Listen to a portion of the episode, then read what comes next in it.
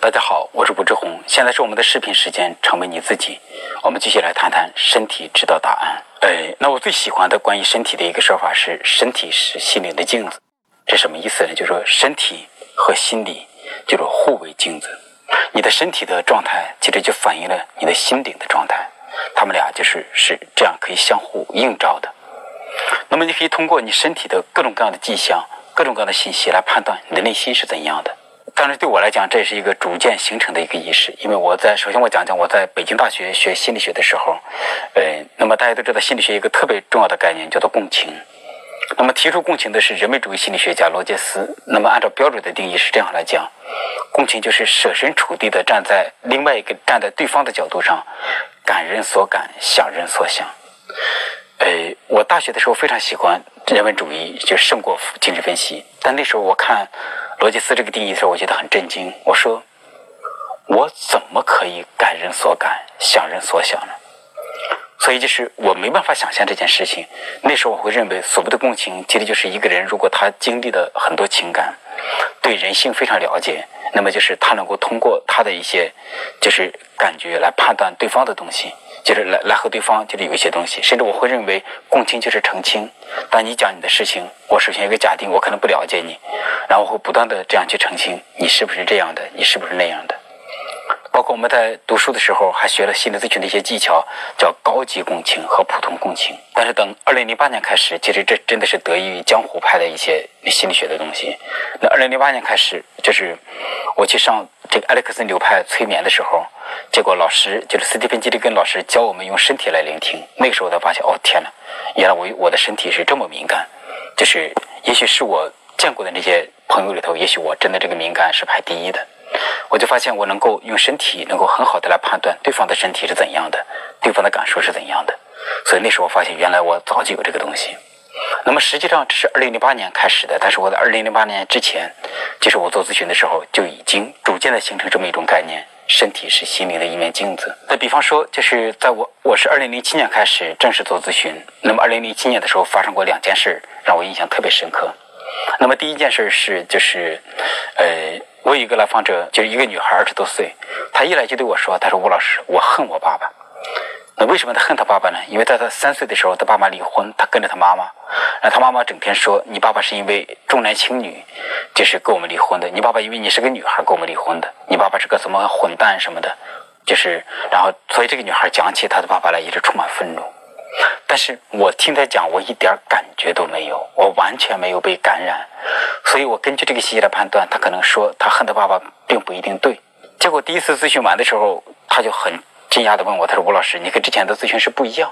呃，我说为什么不一样？他说我之前找咨询师的时候，一旦当我说我恨我爸爸，那些咨询师都会对我说，那你怎么恨你爸爸？你把这个恨宣泄出来吧。他说你没有给我做这个宣泄的工作。那么第一个，我在咨询中确实不怎么喜欢做宣泄的工作。第二个，主要是没感染到我，所以当时我根据这样来判断，也许他讲的恨并不是那么真的恨。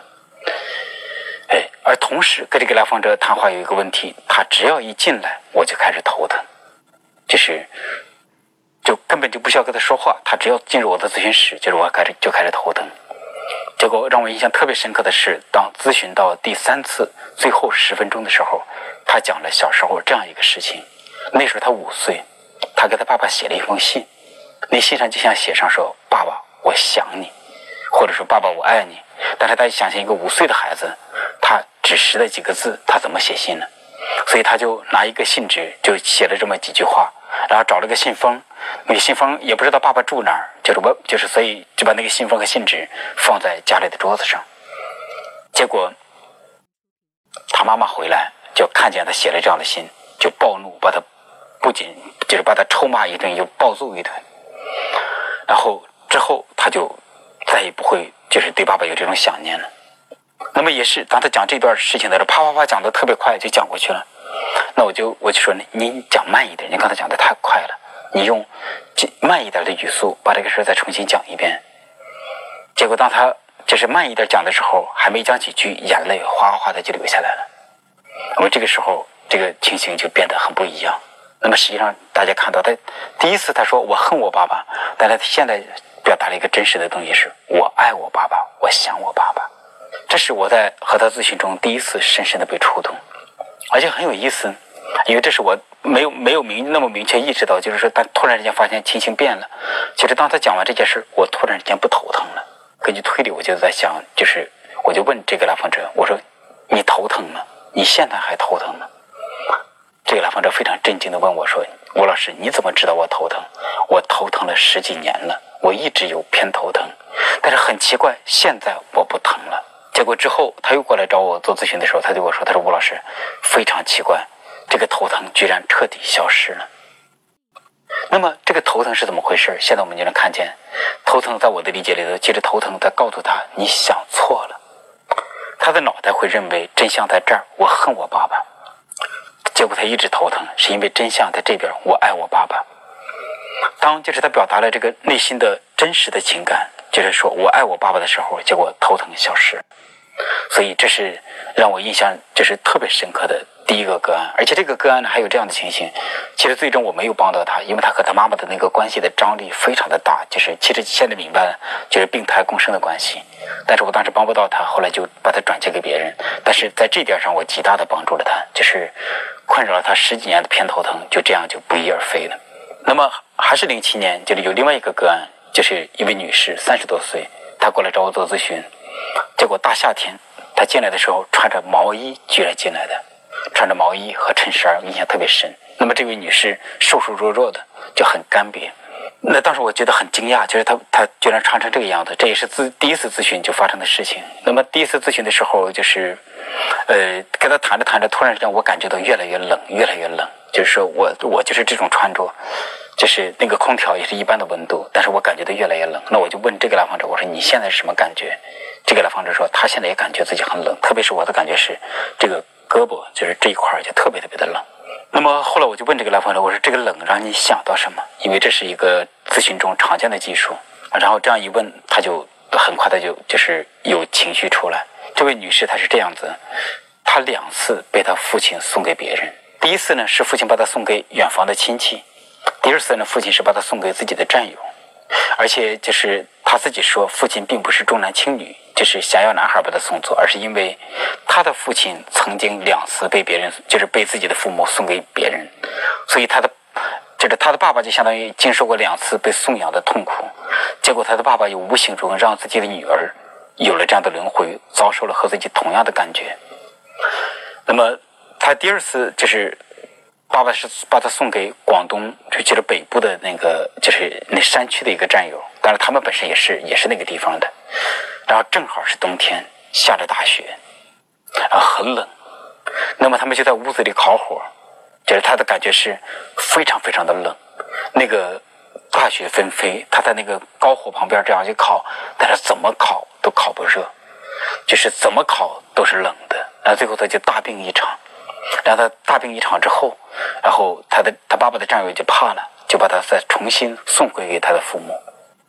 结果我们在谈这件事儿的时候，越来越热，越来越热，就是真的能够感觉到那个热都会出来。结果最后他就把毛衣脱了，然后从此之后，他就是因为后来我也见过他，他说他到他就在夏天再也没有穿过毛衣。那么这件事给我更加深刻的印象，因为前面那个头疼的事儿，就是还没有给我留下这么深的印象。这件事，这个零七年发生的事情让我印象特别深刻。我就在想，我说天哪，这个原来身体上的冷和心理上的这个寒冷是联系的这么紧密。因为他在小时候，他遭遇了一个心理上的冷，就是爸爸把他抛弃，就是给了，就是自己的战友。结果这个心理上的冷，居然经过心理精神分析的时候，叫做躯体化，就是经过躯体化的这样的转换，最后变成他身体上的冷。而我们现在又通过谈论他身体上的冷，居然就把他这个身体上的冷就给化解掉了。所以当时我非常的惊叹。所以这样大家也能看到，实际上我在零七年做咨询的时候，我已经是使用身体在聆听，但是我没有形成一个明确的意识。那么零八年上催眠课的时候，那么斯蒂芬·吉利根老师教我们用身体来聆听。后来我一下就发现，哦，原来我一直使用这个技巧，但是现在就变得明确化了。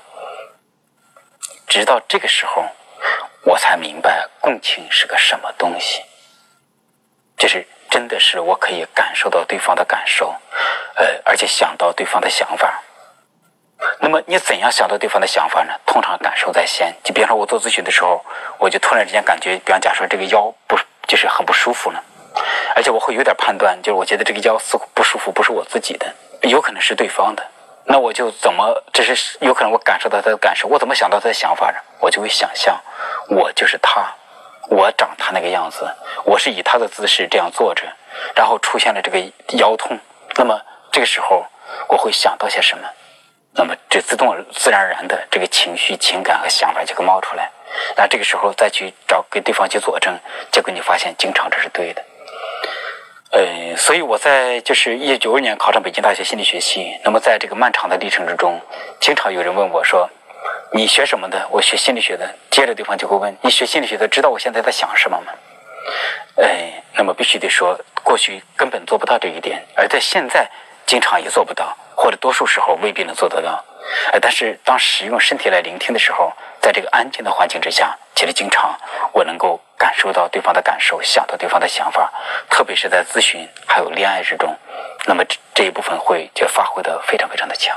就是这个冷，就让我形成一个明确的意识：原来身体和心理是互为镜子。后来形成这个意识之后，就在网上看到这么一个新闻，那都是那应该是二零零七年就是写的这个文章，就是湖南娄底的一个老人，他要穿几十件上衣，几十条裤子。简直就像要把他的衣服全穿上，然后大夏天他要也是在火堆边这样烤，他还是觉得冷，所以媒体就把他这个事报道出来。那为什么会这样呢？就是你看，其实这个一报道你就知道他这个冷是怎么来的。当他的妻子去世之后，他就变得越来越怕冷，所以这样就可以理解，本来的冷是妻子去世之后，他这个被抛弃的这个孤独的这个情感上的冷。但是这个情感上的冷，就是变成了身体上的冷，那最后就是结果就会成为这样。那为什么会这种情形？我们我再来解释一下躯体化的这种心理防御机制。什么叫做躯体化呢？躯体化是这样来解释的：当你不能接受有些情绪在情绪的层面流动，或者在心理的层面流动，就是你在这个情绪这个心理的层面抗拒它，你就是不想面对它，结果它就会。进入身体的层面，那么最后就是心理上不能够表达的，就通过生生理来表达，这就是所谓的躯体化。那么大家要知道，呃，当你亲人离世，这是一种极致的痛苦，这种极致的痛苦有时候它是会超越身体的痛苦。那么你不愿意在心理层面面对这个痛苦，结果这个痛苦就变成了身体方面的痛苦。那么这就是所谓的躯体化。但是我想讲这个两个故事呢，是就是很清晰的就形成这样的意识，就是身体是心灵的一面镜子，而身体的症状经常容易捕捉到冷啊、热呀、疼痛啊，就是燥啊或者各种各样的东西，也包括你身体的结构，就是通过对身体的这些信息这样去捕捉、这样去判断，结果最后就能够看到他心理上的一些东西。那么在咨询中，这会成为一个很常见的技术。就就是有时候是我自己感受到了，那么有时候是来访者直接对我说：“他说吴老师，我现在心口好堵啊。”我们就拿这个来来举一个例子。那么那接下来做咨询就会这样做，就是使用这个技术，就是我就会说：“好吧，那你去感受这个心口的堵，你把注意力放在这儿。那么你的这个心口的堵，他想说什么？有些敏感的朋友就可能迅速的就会就是感受到他想说什么。”那有些朋友做不到，那我会就会再做深一点的工作。那我就问：如果你把注意力放在这个心口这个位置，你感受这个堵，接着你想象，好像整个的你进入这一部分的感觉，甚至你成为这个堵。那么作为这么一部分，你觉得这里边有些什么东西？那么这我把这个称为叫做角色代入。那么有些朋友就是这个也仍然他说不出来个所以然。那么接着我们可以再使用稍微复杂一点的技术，叫自由联想。自由联想就是，当你感受这个堵的时候，你会想到些什么，又会想到些什么，又会想到些什么。那么通常就是很快这个答案就会出来。那当然，像我现在我的来访者都是长期的来访者，都是三年以上的来访者。那么就是和他们做咨询的时候，就基本上我们形成一种意识，就是当他们说哦我很堵，那我就直接就问他，那你这个堵想表达什么？那么他们就会自己来调整，就是进入感觉，进行这样的表达。那么讲这一部分呢，就就是就是想让大家明确的意识到，就是身体不仅仅是身体这么简单，身体和心灵，甚至和灵魂紧紧的联系在一起。呃，如果你注意你的身体的各种各样的感受，然后去聆听身体的这些感受，你经常能够听到你的灵魂、你的心里到底想说些什么。那么这我们就只是个开始来讲讲这个。那么接下来在我们这一季的这个视频里头，会很多次讲到类似的这样的故事。但其实整体上就是这么一种感觉：身体是心灵的一面镜子，因为心底经常是一个。抽象的、模糊的、混沌的状态，你想理解它不容易。而身体是一个具象的这么一个存在，身体的疼痛、难受、不舒服或者喜悦，它又很清晰。我们就通过对身体的清晰的这个症状或者信号，做一个蛛丝马迹的这么一种理解，要通过这些蛛丝马迹，最后能够看到你的复杂的内心世界。